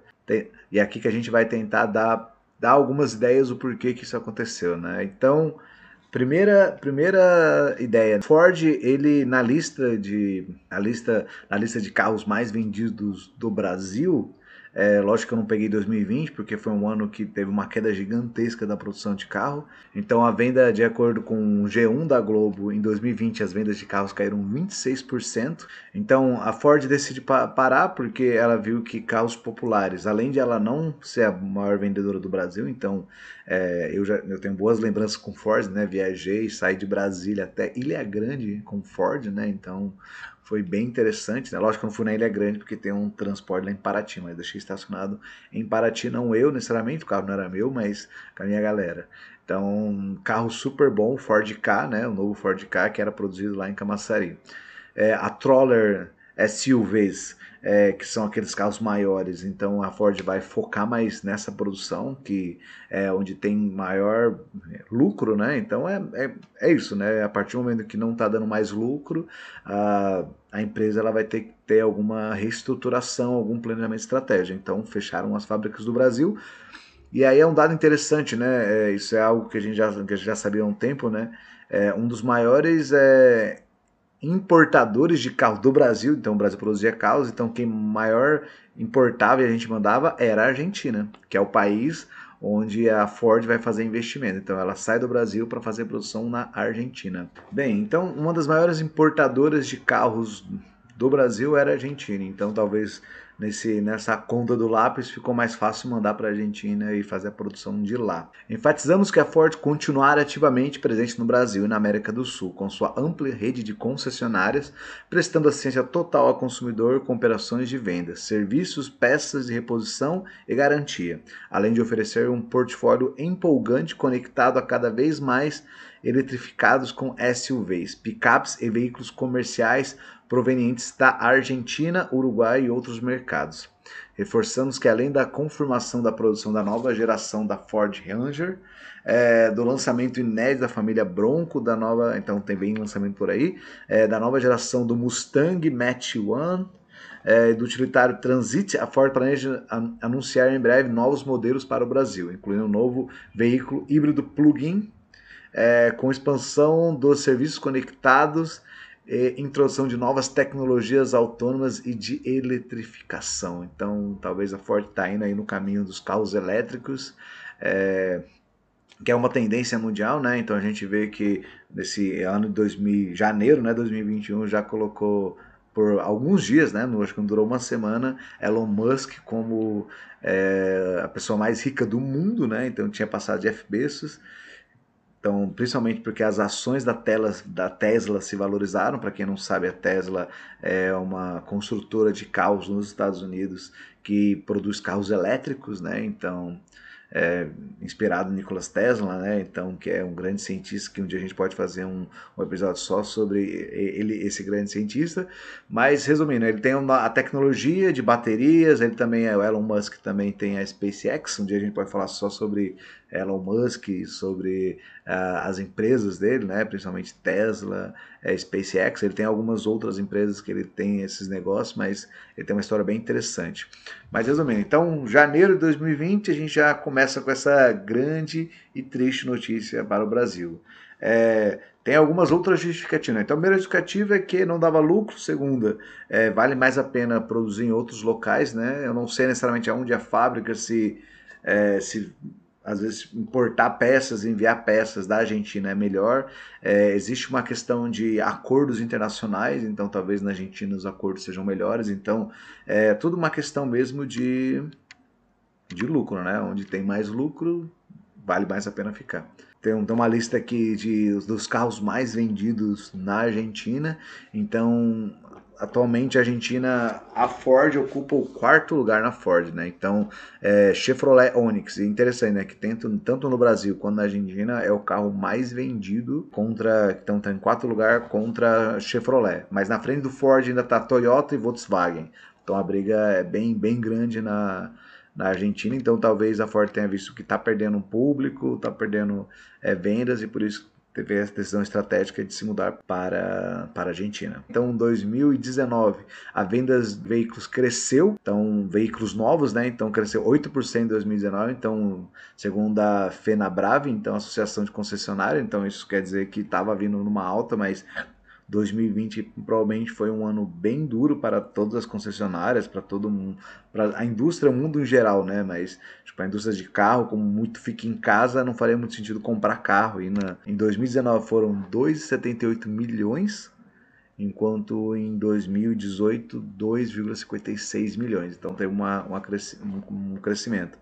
E dentro dos carros, né? Então Chevrolet é, vende mais do que o dobro. Então, o Chevrolet Onix vende 241 mil, enquanto Ford Ka vende 105 mil. Então, vinha uma queda. Então, Ford não era o carro mais vendido, carro pequeno, e também existia a, a história de que já há um bom tempo a produção do Ford. O Ford é um carro bom, é, eu, eu pelo menos considero, já falei aqui.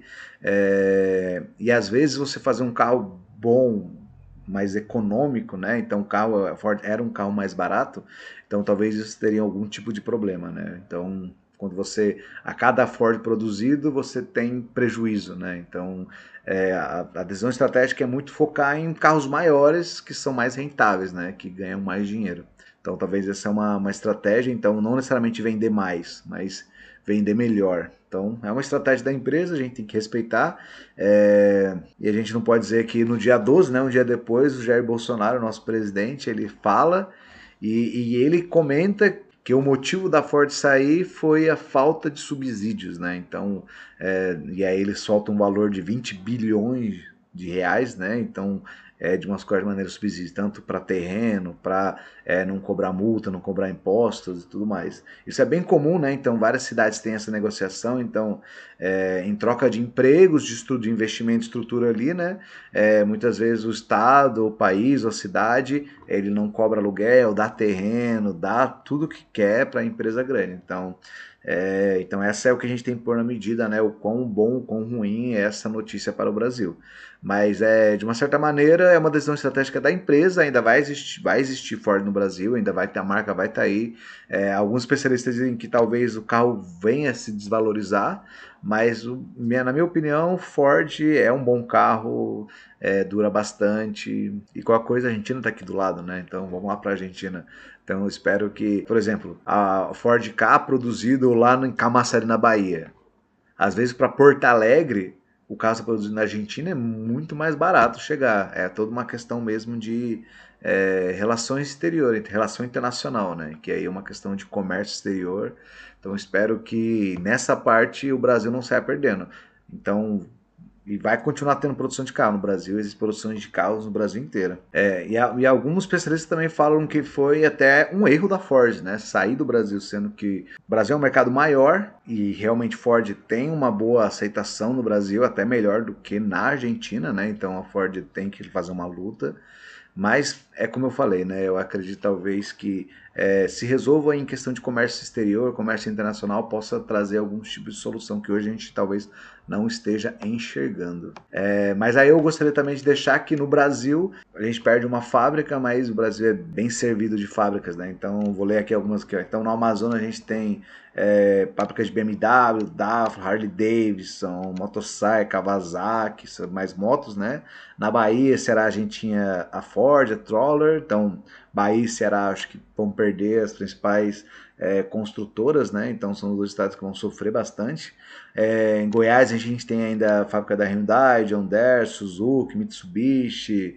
Minas Gerais a gente tem New Holland, Mercedes-Benz. Paraná a gente tem Nissan, Renault, Volvo. É, Pernambuco, FCA. Rio de Janeiro a gente tem Nissan, Land Rover, Peugeot Citroën. Rio Grande do Sul a gente tem é, Master Ferguson, que é de trator também. Então, você vê que tem bastante fábrica de trator no Brasil. Chevrolet Internacional, John Deere também no Rio Grande do Sul. Santa Catarina a gente tem BMW e Chevrolet. É, São Paulo a gente tem Caterpillar, é, Sherry, Ford, que não vai ter mais, saiu, né? Então continua com Chevrolet, Honda, Hyundai, Komatsu, Mercedes-Benz, Scania, Toyota, Valtra e John Deere. É, então, de uma certa forma, o Brasil ainda continua com a produção. É, é, um, é um mercado grande, então é isso, galera. Não vamos desanimar, porque é uma notícia triste, é uma notícia grande. Talvez represente alguma insegurança no país, mas eu acredito que também são só negócios e, e, a Argentina é logo aqui do lado. Então a gente vai dar certo. E um abraço aí para o pessoal de Bahia, São Paulo e Ceará, que infelizmente teve que fechar as portas. Isso com certeza vai ter um impacto grande na economia e na, na sociedade, nas pessoas que estavam empregadas, né? Então, meus sentimentos aí para todo mundo. Bem, então, como o papo é de Ford, né, eu, eu, quis trazer também é, falar sobre uma das grandes personalidades que já existiu na história da humanidade, que foi Henry Ford. Henry Ford foi o fundador, né, inventor do, do, carro do Ford, né, primeiros carros na história, né. Então, Henry Ford ele nasce em 1863 e falece em 1947, não, tava quase no final da guerra, aí tava bem velhinho quando a Segunda Guerra estava acontecendo. Então ele foi empreendedor, engenheiro mecânico estadunidense, é, ele, ele fundador da Ford Motors Company e autor do Minha Filosofia da Indústria e Minha Vida e Minha Obra. Então, graças à Revolução Industrial e tudo mais, então essa é, a, a produção em série foi foi realmente algo que, que ainda hoje acontece isso, né? e dentro dos Estados Unidos Henry Ford foi um, um, pioneiro. Então Henry Ford foi um grande inventor, tem mais de 161 patentes né, registradas nos Estados Unidos e teve uma época que ele já foi considerado um dos homens mais ricos do mundo. E, e, é, e é, legal quando fala de Ford, né, a gente falando da empresa, depois a gente falou em Ford, mas existe um termo chamado Fordismo, né, então é como se fosse uma própria filosofia do Henry Ford que, que principalmente dizia mais ligado à questão do empreendedorismo, né, de, de conseguir fazer essa montagem com menor, menor tempo, em linhas de, linhas de montagem. Então é, é realmente um revolucionário no, no, tempo dele e por isso que ele é realmente um exemplo. Para incrementar, falar um pouco sobre Henry Ford, eu trouxe algumas frases que ele falava, né? Vou citar algumas, para realmente se inspirar com essa grande personalidade que existiu na história da humanidade. Existem alguns homens que acabam enriquecendo porque consegue enxergar coisa que a maioria não consegue enxergar. Então essa é uma visão interessante, né? Falando, é, por isso que a ideia de abrir a visão e tentar ver aqueles detalhes, aquelas oportunidades que a gente, a gente acaba não encontrando, então abrir os olhos é sempre muito importante. Uma outra frase que fala, né, há mais pessoas que desistem do que fracassam, né, então Henry Ford como empreendedor, sabendo essa grande dificuldade, ele tinha muito claro, né, de que muitas pessoas acabam desistindo no meio do caminho, né, e todo empreendedorismo ele é realmente uma é, não vou dizer sempre dores, né? Mas ele é algo que precisa se persistir, né? Então você precisa ter uma visão a longo prazo, né? Então, porque essa visão a longo prazo conectada a um propósito, então se você tem essas duas coisas, essa visão a longo prazo com um propósito, você sabe muito bem porque está fazendo aquilo, é, isso garante que você não desanime, né? Porque vão existir momentos mais difíceis do que outros. Então, por isso que é importante que a gente tenha essa visão a longo prazo e que a gente consiga, de uma certa forma, é, não desistir, né? Porque desistir é, é, é, pior que fracassar, né? Porque fracassar você pelo menos tentou. Desistir você desiste ali no meio do caminho. E eu acho que, emendando um pouco sobre a ideia do fracasso, né? Então, o fracasso é a oportunidade de começar de novo com mais inteligência e redobrada vontade. Né? Por ter esse sentido de sempre persistir, a gente consegue dizer o grande poderoso que ele se tornou. Né? Então, a grande diferença que ele faz, e mesmo depois de uma, quase 80 anos depois da, da morte dele, a gente está aqui falando de Henry Ford também, da fábrica da Ford, quem não andou num Ford por aí, né? Então, eu acho que realmente tem uma contribuição bastante importante na história da humanidade. E, e uma coisa interessante falar sobre Henry Ford que é, ele foi um, um, pioneiro do capitalismo do bem-estar social, né? Então ele defendia que pagasse bem os funcionários, então algo no sentido a gente precisa ter o melhor produto, construir no menor tempo e que a gente consiga pagar melhor forma nossos funcionários, né? Então ele é considerado também um pacifista, né? Então ele não ficava muito ligado à questão das guerras. Então, alguém que a gente possa estar tá aprofundando cada vez mais a história, mas é alguém que vale a pena conhecer, já que estamos falando de Ford, então dá um pouco as origens. Bem, para finalizar, eu gostaria de falar um pouco sobre etanol, bem conectado com o Henry Ford, né? Então o Henry Ford falou numa entrevista, né? Logo lá no começo da, da do século, né, 1900 de cacetada, ele falava que é, o etanol ele seria o combustível do futuro, né? Lógico que hoje a gente conhece muito mais coisa, então não dá para saber, mas quis puxar o etanol porque, afinal de contas, o etanol ele é algo importante, como a gente tá falando de carro, né? Então, em 2014, foi 2014? Acho que foi 2014, eu participei de uma escola avançada em São Paulo, na USP. Então é uma escola de mecatrônica, era, e aí eu ia com a parte de biotecnologia, energias renováveis, que é algo que eu me especializei bastante. Foi onde eu aprendi muito sobre motor, eficiência, sobre bastante coisas nessa linha, nessa área. É, nesse sentido, né, é, quando eu falo sobre etanol, etanol, para quem não sabe, hoje no Brasil ele é produzido principalmente de cana-de-açúcar e milho, nos Estados Unidos principalmente de milho, né? Aqui no Brasil a gente é principalmente de cana-de-açúcar. É, no Brasil deve ter mais de 400 usinas de etanol, então o Brasil ele é o segundo maior produtor de etanol do mundo. Ele já foi o primeiro, então ele é a briga entre ele e os Estados Unidos. E etanol é um dos grandes combustíveis que eu não sei se todo mundo sabe que aqui no Brasil é muito usado, né? Então a gente até, é, tecnicamente falando, a gente pode falar que a gente abastece uns carros com gasohol, porque a, a média é 25% de etanol na gasolina, né? Então é, tem bastante porcentagem de, de etanol. E etanol ele é sustentável, né? Porque ele vem da cana de açúcar, do, o etanol representa sustentabilidade, porque ele vem da cana-de-açúcar, no processo de fermentação, que eu também eu posso entrar nessa história, mas no geral é assim. Então você tem a planta cana-de-açúcar ou milho, né? Então você desce com milho.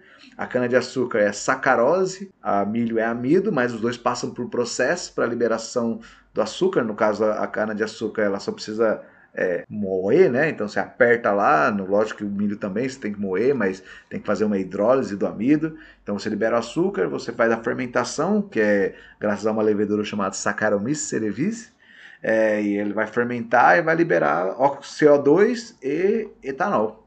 Então depois disso você vai para uma é, uma torre de destilação para fazer a separação daquele líquido fermentado do etanol. Então, o etanol hoje no Brasil ele é utilizado para combustível, né? Então, a gente pode dizer que é, o Brasil ele é um dos grandes exemplos de matriz energética, seja porque utiliza muitas energias renováveis e também tem uma grande produção de etanol. Então, nossos carros eles andam com biocombustível, né? Então, é o bioetanol, porque vem de origem biológica, diferente da, da gasolina que vem de origem do petróleo, que é um combustível combustível considerado combustível fóssil. Bem, so, sobre o etanol, é, é, é realmente uma, uma, das reflexões né, que eu quero finalizar esse vídeo, é que aí nessa aula falava, né? Hoje existe uma grande diferença entre etanol e gasolina. Então, principalmente o, a gasolina ela rende mais, ela anda mais. É, e o etanol ela queima muito, a pressão é mais rápido, né? Mas gasta mais, mais é, você anda menos com etanol. Então isso é o que a gente aprendeu. Entretanto, uma coisa que a gente não aprendeu, né, é que os motores que hoje usam etanol, eles não foram desenhados especificamente para etanol. Eles foram desenhados para gasolina e foram adaptados para etanol. Então, então faz sentido que o motor de gasolina funcione melhor queimando gasolina. É, Existem alguns estudos que falam que é, existe essa possibilidade de fazer um, motor mais adaptado ao etanol. E existe até é, perspectivas, né, juntar etanol com hidrogênio para realmente poder fazer um motor ainda mais potente, né? Então, é, dentro desse universo novo, né, é, aproveitando falando de carro, até comentei já do Elon Musk, é, uma coisa que é importante entender quando a gente fala sobre ah, o carro elétrico não polui. Mas aí você tem que se perguntar, da onde vem a energia que carrega o carro elétrico? Porque se essa energia vem de queima de carvão, de nada adiantou. Então é nesse sentido, né? Então a gente tem, tem várias questões aí que a gente precisa aprofundar um pouco mais. E esse é, é, um dos meus objetivos aqui, né? Então trazer um pouco desses assuntos e um pouco das reflexões. Se ficou alguma dúvida, se algum comentário, se eu falei alguma besteira, por favor comente aí nos comentários. Minha intenção aqui é realmente ter essa conversa sempre, é, sempre que tiver novas coisas acontecendo, eu vou estar aparecendo por aqui. Agradeço, não esquece de curtir, compartilhar, marca o sininho, nos segue nas nossas redes sociais e até a próxima. Valeu, muito obrigado.